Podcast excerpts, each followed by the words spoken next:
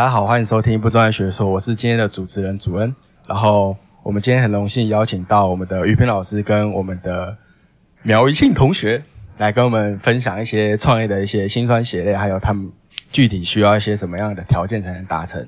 然后请两位跟我们的观众打声招呼。Hello，大家好，我是于平老师。嗨，大家好，我是苗一庆。哎，苗哥，我问你哦，你说你毕业后想要做什么？你前阵子不是有讲？哦，因为看到蛮多人都在开店的，想说要不要自己开店创业看看，就是像开咖啡厅那种。嗯。因为其实蛮多人就是会去咖啡厅做作业啊，然后做报告。其实我自己也还蛮喜欢去咖啡厅做报告的，想说开一间就是舒适的环境，让大家也就是一起在那边做报告，感觉也是不错。嗯，可是你有想过，就是因为现在咖啡店这么多人都来开，你有想过就是要怎么去推广？嗯、推广就是因为你是新开嘛，你毕竟没有什么。竞争力或是一些固定的客群可以来做吸引，所以你有没有想过要怎么样去初期的时候要怎么去推广你的店家之类的？可能最开始像一般的店家，不是也都是会就是从就是可能打折优惠开始嘛？就是嗯，虽然我觉得我那个时候可能刚创业，煮咖啡可能没有那么就是熟练，那可能就是透过我边做就是。优惠的过程当中会有很多人来买，嗯、那我就会一直煮咖啡、煮咖啡、煮咖啡。那我可能到一段时间之后呢，嗯、我就会变得就是闭着眼睛都可以煮咖啡的那种程度。嗯、可是你没有想过，就是因为你前阵子不是说你还在练嘛，因为我就是因为你都在给人家试喝嘛，你有没有怕就是说，嗯、因为你那些都算是一些试作品，你有没有怕就是这样就把人家吓跑，可能之后就不会再来？诶、欸，还好诶、欸，因为我觉得。我可能会运用一下我自己现在是内公关的身份，去跟人家把诺，啊、就是用一下我自己公关的这个就是特性，嗯、就是去跟人家把诺，嗯、然后去跟他们聊天，让他们能够持续的回流这样子。嗯，呃，我觉得我补补一下，其实假如你刚开店，你可能刚开始不熟练，基本上都会是你的亲朋好友先来喝啦。嗯所以，所以基本上有点前期，有点类似我们在试营运。试营运的过程当中，每一个人都会给你一些评价，尤其是你的朋友。像你们最近可能有学姐开了一家咖啡厅，那我们目前看到就是，哎，那一届的很多他的同学都去试喝，然后去看一下环境啊，去了解一下，呃，到底有什么样状况。甚至你有想过，就是像刚刚主任讲到的，就是，哎，假如你刚开店，第一件做的事，我们最常看到饮料店做的第一件是什么？外面很多人在排队，嗯，然后不是跳舞龙舞狮吗？啊，舞龙舞狮，那那我就不知道了。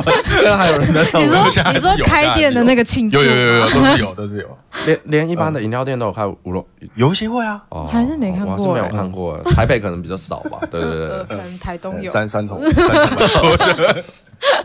然后基本上很多刚开店，除了舞龙舞狮之外，嗯、很多人搞不好他们就会开始请工读生来排队啊，嗯、然后创造出哎一个排队的效应。我们讲从众这件事，嗯，因为很多人排队，我们就觉得哎那里似乎看起来不错，先无论排一下，对对，先先不论到底好不好喝或怎样，因为很多人的状态之下，我们就会不。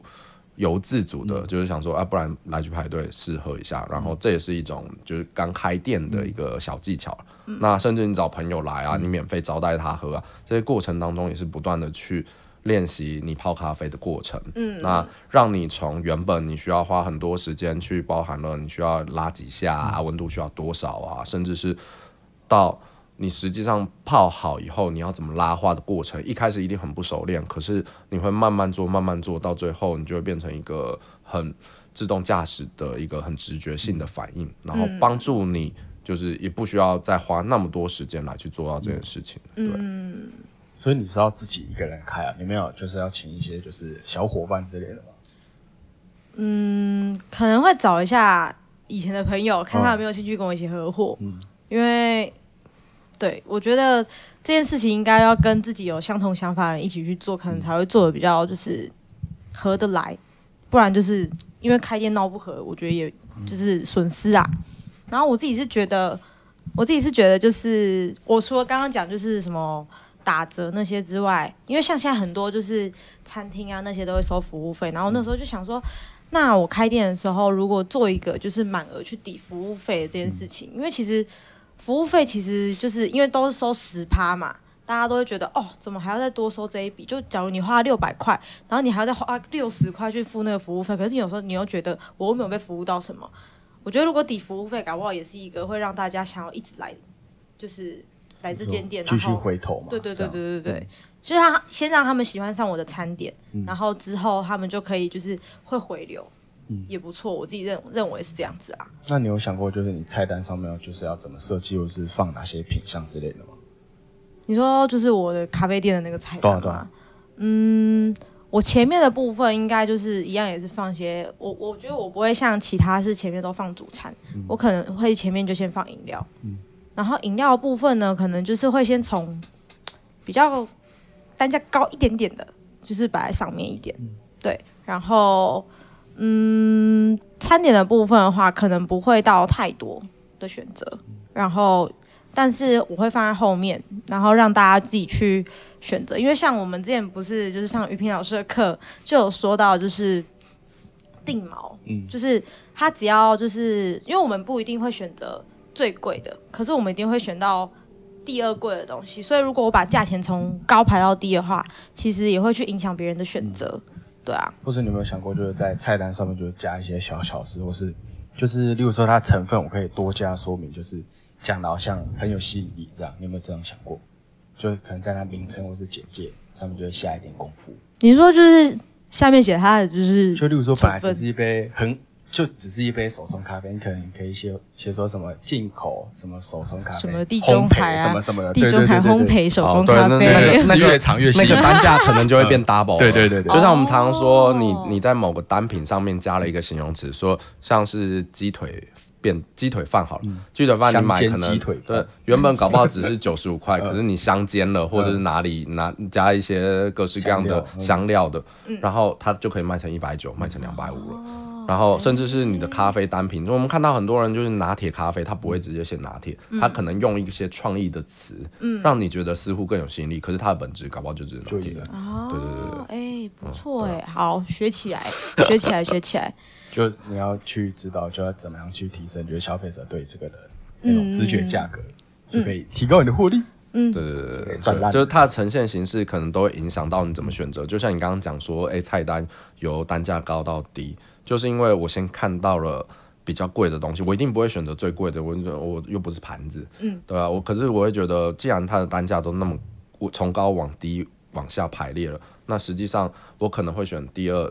次高或第三高或第四高的，可是假如你单价从最低开始往下排的话，你其实就会觉得哦，所以这一家的客单价大大约可能就五十块左右，我也不用点那么贵的。嗯，可反过来就觉得，哎、欸，客单价好像要一百五或三百，加一加等等。嗯、那他我我是不知道为什么你会想要先把饮料摆前面了。可能是因为很多咖啡厅它一定有一杯低效就是饮料，嗯，那但是实际上也有很多人搞不好先把餐点摆前面，因为餐点相对来说是比较高的，嗯，因为举例来说一个一个一个 set 的套餐搞不好就两百五三百，可是咖啡一杯。不会到两百了，对对对，嗯，那这样加上去才会让人家觉得那，或者是有些人会把套餐摆在最前面，嗯，就套餐加一个饮料就四百五，然后那时候那那个单价才是高的，啊，可是如果你一开始放咖啡放在五十块一百块的前面，就觉得啊我干嘛要喝那么贵？哦，吃一次靠六百块，可是单价不是才九十块吗？对，就会有这样的疑惑，对，有人就是花得下去，只要你就是形容的够好。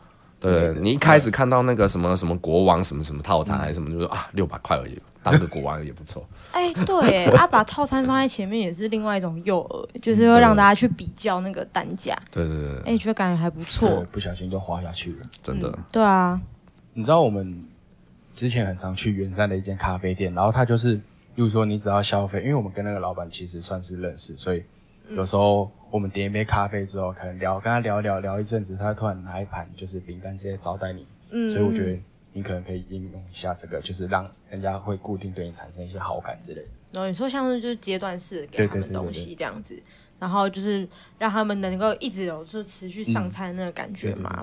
哦哦，因为这其实就是一个享乐适应的过程啦。如果你一次给他上所有 set。的所有的东西，其实就对他来说，当然快感一下就提升了。嗯、我觉得哦，今天好澎湃，我今天好爽，还是什么？可是一下就结束了，嗯、那种享乐的感觉或者你愉悦的感觉，它其实是很短暂，一下就结束了。嗯、可是假如你能阶段性，就像你刚刚讲到的，哎、欸，先给你喝饮料啊，中间可能再把那个蛋糕放上来啊，嗯、甚至到最后搞不好还招待你水果还是什么东西，跟他聊天的过程，嗯、甚至有小饼干什么，你就会不断的觉觉得这个享乐的旅程跟时间点是很长的。嗯、因为举完我们去一家咖啡店，我们。有些人当然是想要去做事的，嗯、可很多人搞不好是想要享受那里的氛围。嗯，那那个氛围其实也是很短暂。我们进去，搞不好一开始就觉得，哎、欸，这里的 feel 还不错啊，拍拍照啊，然后吃个东西就结束了。嗯，所以我们就觉得后面，比方说你去了两个小时，可是你就前半小时在享乐，嗯、后面一个半小时其实在放空，在划手机。嗯、你要怎么让这个半小时的时间变成两个小时，嗯、才会让它产生一个。我们讲说变成一个老顾客，到最后就会不断的来，嗯、因为我在这边是是就是觉得哎、欸，体验的过程是两小时，蛮长的，对，那对。哦。然后它其实就是一个自我因循的概念，它让他不断的觉得我上次的体验还不错，我下次会想再去，嗯，对。或是你可以从一些就是，例如说你一些蛋糕或是一些糕点的摆盘上面去下手，因为像我们有时候。我们去看一家店的时候，不是会去查一些就是 Google 的评价，嗯，然后有时候它不是有照片嘛，嗯、我们会看它里面的餐点那些的，嗯，就它怎么摆，或是它呈现的方式怎么样去判断这间店，我们到底能不能去踩踩看。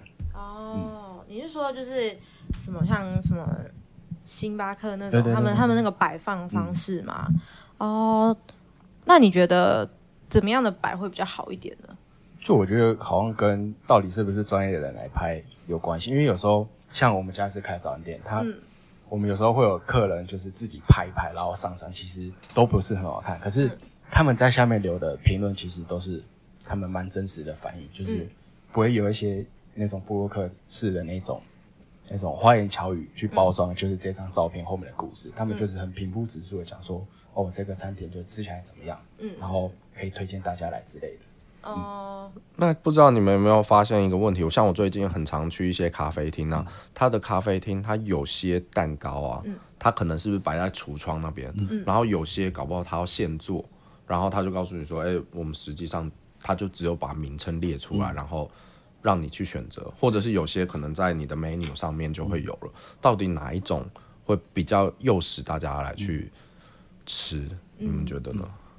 我个人是比较偏向看实体的，因为就是你看到照片，可是你就会在那边猜，嗯，这到底是真的长这么好看？你说跟麦当劳的汉堡一样吗？欸、对，就是那个照片看起来很好吃，但是就很犹豫，因为你没有看到实体，你觉得它做出来真的会长这样吗？嗯、因为现在就是去很多地方，可是你你刚主任刚刚都讲说，哎、欸，我在 IG 上面看到照片就长这样子，难不成它出现的东西不是这样吗？不一定啊，搞不好他是被雇佣去，就是发什么夜配。没有那么多人被夜配，那太夸张了。你要说部落格还有可能，可是 I G 其实那么多人，他其实那照照片。可是 I G 的最高流量通常都是一些网红啊。当然，可是举例来说，我们打这一家店的时候，它下面出现的搞不好是一百个人他分享的照片，所以相对来说比较那个。可是实际上，我们有看过一个调查报告，他讲说。假如你要花很多的心力去挑选一个东西的话，嗯，有些人就觉得懒惰了，嗯，就觉得说有时候我去一家咖啡店，告诉你说蛋糕你需要到柜台那边去点，嗯，然后要去看。当然有些人很喜欢，就像你可能看到实体，嗯，可有些人搞不好就觉得哦，其实来这边其实就想要聊天，想要坐着，为什么不能在位置上就点好了？嗯嗯。那如果 menu 上面其实有小的照片，我们大概就知道提拉米苏大概是这样，甚至我们早就来之前就已经。IG 过了，嗯，那甚至是有时候如果东西都还没出来，当然你会有一种期待感，可是有时候就觉得啊，只有一个标题，甚至你要去前面点，告诉说，哎、欸，今天今天可能只有做五个蛋糕，当然现点现做会有些人会很喜欢，可是有时候搞不好你会觉得，因为你要花太多的努力跟力气来去挑选一个东西，会让你到时候犹豫，其实你就不想要做这件事。哦，我不知道啦，其实都有可能有会有这样的事情发生，嗯，可是其实要看你。咖啡厅的性质啦，搞不好有些人就喜欢那样，你的 TA 就喜欢去前面看，你的 TA 就懒惰。这所以还是要看我开店之后，我的 TA 到底是像什么样的属性，对对对，看他们愿不愿意，就是看到一段字，然后就付两百块，还是他们愿意，就是 他们还是想要看到实体，然后才付那个两百块。嗯嗯嗯，都不太一定，就是要看那边人口的组成怎么样。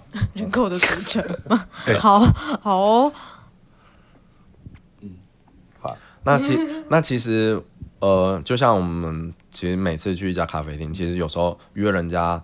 如果约两三点，那你中午没吃，其实你会很饿。嗯，所以你其实有时候会有点类似知觉价值的概念，嗯、就我们看到的第一个东西会觉得它特别价值特别高。嗯，那所以其实就像我们刚刚前面讲到，如果你的菜单第一页的第一个选项，如果摆放的东西是一个比较高单价或看起来比较好吃的，嗯，它可能就会不由自主的挑选它，因为它当下其实是有点饿的状态。嗯，就像我们去自助餐挑选菜的时候。那前面即便都是菜啊，然后我们就可以开始、嗯、开始拿了，开始拿了，嗯，然后到最后，即便后面有你想吃的，可是你那时候搞不好就觉得，哎，反正我都已经拿那么多了，嗯，后面的价值相对来说就降低了，哦，所以所以其实菜单上面可能也会有这样的状态发生，嗯、甚至是你去到前面去看那个那些蛋糕的过程，嗯，就他说，如果你吃饱了才去点蛋糕，其实你其实没有什么胃口了，嗯，因为你就觉得反正我都吃饱了，我干嘛还要多点？可是，如果你在挨饿的当下，你全部都点完了，嗯，那你点完了你就得吃掉，哦，是吧？对啊，因为都点到了。对啊，可是我们常常说，哎、欸，不然先吃完主餐，主餐，然后再去点蛋糕。嗯、那时候你就通常不会点蛋糕，人都吃饱了。对，你就吃饱了。你那时候其实就没有什么饥饿的程度了。对，嗯嗯嗯嗯嗯。那你自己有想过，就是怎么样让消费者比较愿意回流吗？嗯。我会想要就是用那个集点卡，欸，因为像我刚刚前面也有讲到满额抵服务费嘛，那集点卡它就是可以，我自己是觉得，呃，我自己去外面的时候，然后可能他满额，然后他就把一张有盖好那种集点卡给我，我就会觉得啊，然后我还会马上看一下他的那个日期有没有，就是有没有限制在哪个期限内一定要再回来把它集完，有时候我就觉得，哎，欸。他说还可以到年底，然后那时候可能才年中，大概六七月左右，然后我就觉得好，那我一定要还要再回来这间店。嗯，对啊，我自己是这样觉得，因为用集点卡也是可以让人家一直就是回来这间店消费的一个方式，因为可能他集满点之后，他可以换换一个饮料啊或什么，那这样也算是呃一种省钱诱惑嘛。对对对对对对。可是你有没有想过，就是有人就是懒得拿出来？之类的，你是说？哦，我觉得那个懒得拿出来，可能是受到某些特定的因素所影响，搞不好是因为集点卡的本身。嗯，因为举例来说，我们常常出去拿到集点卡，有些集点卡是他直接给你，举例来说就给你八格都是空格的，叫你下一次之后每一次来，然后盖一张。可是有些集点卡的老板很聪明，他一开始给你的。是十格，但是已经盖了两格，嗯，然后它就有点类似我们讲到中途禀赋的概念。我已经开始收集了，嗯、我已经集了，感觉好像集到一半了，嗯、那我就想要集下去。嗯、可是你从头到还没开始，搞不好你就直接把它丢掉，嗯、甚至就是像你懒得拿出来。为什么懒？因为还太远了，我根本集不到，嗯、我就不想集了。嗯，所以你要给人家一个感觉快要集到或集到一半的状态之下，他才会有更有动力想要去做这件事情。嗯。或是你去提高你的那个诱因，诱因，像是你本来只是送一块蛋糕，你可能说一块蛋糕加一杯饮料，你是送他一个 set 吗？对对对对，可能这样他就倒了，他的成本太高就倒了，会亏钱吧？虽然大家一直回来，但是我可能会亏钱，毕竟我前面打折打蛮多的，对，我怕我会倒。可你有想过你的原物料就是要怎么去进来吗？你有查过这个东西？有啊，不是就跟你买就好了吗？你说咖啡豆的部分吗？嗯、可我家是种那个、欸、台湾豆，啊，台湾豆单价就是比较高啊，而且你不可能只卖单一品项。当然，当然，当然，嗯。这可能这个部分，我需要再做多一点的功课，嗯、因为其实我是一个不喝咖啡的人。你不喝咖啡，你开咖啡店干嘛？哎、欸，咖啡店有别的选择啊。嗯是不是想赚钱？抹茶欧蕾啊，可可啊。哎，最近很多人就是奶类的、抹茶类的，甚至是还有一些茶饮，像什么什么欧洲的一些茶包还是什么，那个单价都很高哎，我其实都觉得有点不可思议，一杯一壶茶可能就要两百多，比咖啡还好赚。水果茶，对对对，贵妇贵妇最爱点的那种水果茶，然后可以这样倒到杯子里面。没错没错，名字取得够好就有人点。对啊，这是什么？然后而而且我觉得不止名字哦，搞不好。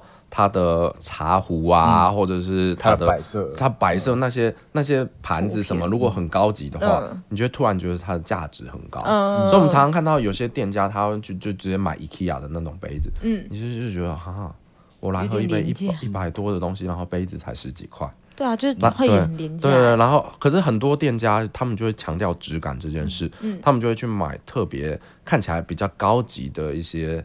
盘子、杯子啊，嗯、然后看就有特色的，因为它其实是可以重复使用的。然后如果你摆盘好看的话，嗯，其实他就会知觉，客人就会知觉它的价值是很高的。嗯，对啊。哦、嗯。所以你才说，刚贵妇买那个茶，它的冲茶的茶具还是什么东西，看起来都很高级。对啊。嗯、他可能就有人还雕花，还是有些人可能没有办法，就是真的当贵妇，但是他可以来我的店里面当假贵妇。假贵妇。对啊，就可能帮他取个一个什么。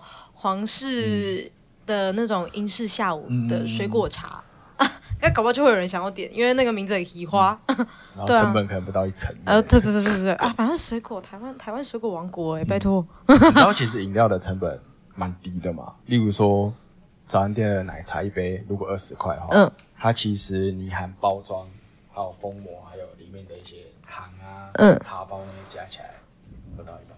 真的假的？一定不到一半，哎，一定不到一半。你你要做那个餐饮业，基本上搞不好都不到两成，两成以下的成本，不然其实你会亏本亏很多，因为你的人事成本跟店租成本什么都很高，还有你的，你想想看，如果你要你说咖啡好了，嗯，茶很简单，茶不把茶包放上去，对啊，可是咖啡，你的咖啡机一台要二十万呢，如果你里面还要有炉子啊，就是做菜单啊，什么东西的。那些炉子什么都需要钱呐、啊，它都需要被折旧哎。你想想看，一个东西二十万一个东西，甚至有些人自己他的咖啡厅里面还有自己烤蛋糕啊，烤什么那个烘焙烘焙的东西，可能就也是二三十万到一百万都有可能。其实有一些有一些我听过有一些咖啡厅，他跟你讲说这是现做的，什么现烤饼干，嗯，没有没有啦，都是外面去买的啦。对啊，嗯，真的假的？嗯，对，都是去买，因为他没有那些东西，那些设备很贵，那些设备比你想象中很贵。嗯，所以所以其实被骗了，对。啊，我我一直被骗啊。所以所以你想要说，哎，如果我以茶作为主要的，其实是蛮好的进入点，因为它的成本，甚至它不用什么设备，它只要热水跟你的茶包，嗯，你只要找得到。好喝的茶包，冲出好喝的，甚至茶具好一点，它的壶好一点，其实就够了。啊，因为茶具的成本绝对不会比那些机器还要高。对啊，没有，其实机器的话，你可以全用煮的。有一些业者，他可以就是，比如说你可能租一段期间，他还送你咖啡豆啊？对，他还送咖啡豆？对对对，他会是好喝的吗？就是可以卖的，呃，就怎么卖就要看你咯。举举例来说，我们常常去咖啡厅喝的那种什么美式咖啡，那种咖啡豆就很一般啦，它不是手冲的。你你其他什么拿铁，它的咖啡豆也是烂的啦，因为基本上都是奶而已。哦，用奶盖。所以所以除了除了那种单品咖啡，单品咖啡的单价就很高，一杯可能一百八到两百多，那种才需要好的豆子，要不然其他都一般的豆子，大部分人其实喝不出来。即便我每天喝好几杯咖啡，我其实也喝不出来。所以对我来说，全家咖啡就可以了，好喝、便宜又快，对，到处都有。那你觉得星巴克的咖啡跟 Seven 的咖啡都很好喝，都很好。毕竟现在有录音，对，不能说坏话，对对，我都蛮喜欢的。可是真的会有人就是每次一个礼拜会去喝一杯星巴克吗？会吧，有些人觉得喝星巴克是个生活态度。你们学姐之前早八的课的学姐，有人每一个礼拜一都拿一杯。好几个人就说我就想要喝，然后礼拜二看到他，他也有喝，他根本就是每天一杯，那是他的生活方式吧，他的生活态度。就我觉得很多人的生活态度是不一样。举例来说，我的生活态度就是，呃，每一周可能都要去一两次咖啡厅，无论是工作放空或做任何事情，看书也可以，因为我就不想要待在办公室啊，因为办公室其实很压抑，甚至是他就必须很正经的做一些正经的事情。嗯，可是，在咖啡厅其实你可以很放松。然后可以去看个书啊，或放空等等，它其实就让你身心灵放松，嗯、所以其实才会那么多人想要开咖啡厅，甚至是很多大学生，嗯、他们想说我大学毕业不想要过九九六的生活，嗯、就想要去什么？九九六就是早上九点上班，晚上九点下班，然后一周工作六天，哦嗯、超可怕的。对对，不会啦，九九六很正常啊。现在大学生、嗯、无论哪个科系都是九九六为主，我们也是吗？广告一定是，广告一定是啊。可是你想，我要自己开店呢。呃，那那我 那更要啊，自己开店嗯。就会跟我现在生活一样哦，七七七。七七。七七七，早上七，晚上七，对啊，一周工作七七天，不会有休息时间，自己开店不会有休息，不能有公休日吗？你的公休日你老板哎，你的公休日就是去找竞品的时间，或者是就是去找原物料的时间，就是去开发新产品的时间。所以像你们学姐才刚开幕三五个月吧，她就一直跟同学抱怨说啊，不会啦，你们虽然九九六，你有想过吗？我这个月从来没有放过一天假，不会有放假，就像他们做早餐店一样，对啊，可是你要想你一个月赚多少啊？哦，就搞不好就你是一个成你十年赚的钱，搞不好就比他一百年赚的还多了，有可能啦，如果你做的还不错的话，嗯，可能就下一间路易莎，对 对啊，想赚钱还是得付出点代价。啊。不然你就是尽力去营造你那个品牌的形象之类的。哦。对对，对所以加盟啊，加盟。加盟才赚的，对对。所以很多早餐店他们就靠加盟来赚钱。可是加盟赚的不是加盟的人，是被加盟的那个头。当然当然，这他才赚样同啊，你其他人是付钱的啊。我的意思说，假如你品品牌好的话，就像路易莎或八十五度 C 一样，他们其实就是总公司，他们赚的是他们把品牌升级再造，然后其他人加盟给他加盟金。你看一个公司的加盟金一年多少钱呢？八十万、一百万还多少？或是你可以加盟，然后去偷学那些技术，然后可能约到了之后再自己出来赚。呃，很多人很多人都这样嗯哦，可是你的前期你前期就要花几百万加盟金在上面，对啊。就看你愿不愿意投。而且你不一定能够真的学到东西，因为很多都是从中央厨房过来的原物料，你其实找不到那些东西。哦，哈对哈，所以开个店你确，定还要开吗？开个店还要想这么多？要啊，啊好呃，所以其我还有实，时间。所以所以其实开个店比大家想的还要更多。嗯，那很多人其实都会想说，哎，我其实开个店啊，其实很自由。我们其实都在想说，大家想要当个 freelancer，嗯，我们自己接案子啊，或者自己休闲啊，或者什么。然后，可是实际上没有那么容易，因为你光开始初期的成本可能就要几百万，那个几百万包含了店面，你要找到店面，你要去装潢，装潢就要几十万了，或者买设备可能也要几十万甚至上百万，还有家具啊，或者你刚刚讲说，哎，我们的茶具那些东西要比较高级的，一套茶具高级的搞不好就要一两千块，嗯那你可能一次就要买个二十套，二十对啊。然后加加减减，甚至有些人搞不好，呃，咖啡厅里面还要有一些植物啊，那些植物其实很容易死掉，嗯，植物是很容易死掉的，你可能可能每个月都要进一些东西，你还要照顾它，还要做花艺还是什么各式各样，对啊，啊你，所以你开店的钱要怎么来？你要去银行贷吗？没有啊，跟主任借就好了。啊，先不要了。哦你可以去看那个我记得。之 前很有一阵子很红那个某个品牌饮料店，好像他开开业好像只要自备大概二十二三十万，可它是一个小小的摊子，嗯，然后它其实营业的那个利润其实蛮高的，你是在在台北吗？在台北。在台北，某个蛮有名的牌子，真的假的。啊，嗯，还是你想开饮料店？突然突然有点想做饮料店，咖啡还要抽，对啊哦，咖啡还要学，还要想茶具，还是我做饮料可是可是我觉得饮料店它的竞争其实更高，嗯，因为现在饮料对啊店因为它的进入障碍太低了，嗯，它基本上只要有一个店面，其实里面大概都差不多。那做的好不好喝又是另外一回可你知道 SOP 那样泡是能多难喝？热水滚的放下去，然后糖加七分，你觉得可以难喝？所以我有听说，我有听有说饮料店饮料店的其实赚的钱其实很少，因为东西大家都会做啊，就像你刚刚讲 SOP，哦所以其实大家都差不多，所以不会很难喝，但是也没有好到你要一直去，除非是大品牌，甚至你想想看，你现在多多久喝一次饮料？喝手那个手摇杯，其实没有很多了。可是有些人就是每一餐都要配一杯手摇、欸，可你可能就是固定喝那几家，哦，之后就是不会再去找其他家。对你说找新的啊，对啊。或者对啊，所以搞不好就是大品牌的，或者是便宜，甚至搞不好就喝那个查理王或者什么之类的。哦。就是你要怎么变成那个人他第一的首选，这样。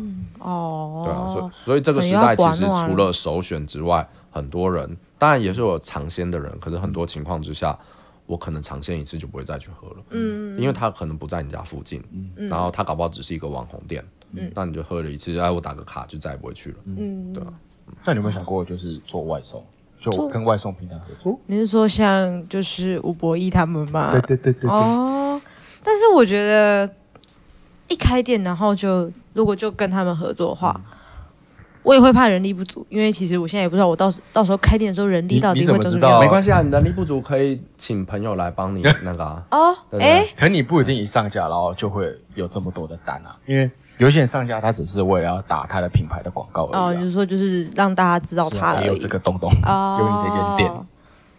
但我觉得我自己在滑的时候啊，我觉得那个店名要让我觉得看起来好像很不错，嗯、即使他其实送来的东西不怎么样。哦，你是看店名的、哦？我是会看店名的，可是很多人都是看 Uber Uber E 或 Foodpanda 上面的那个图片。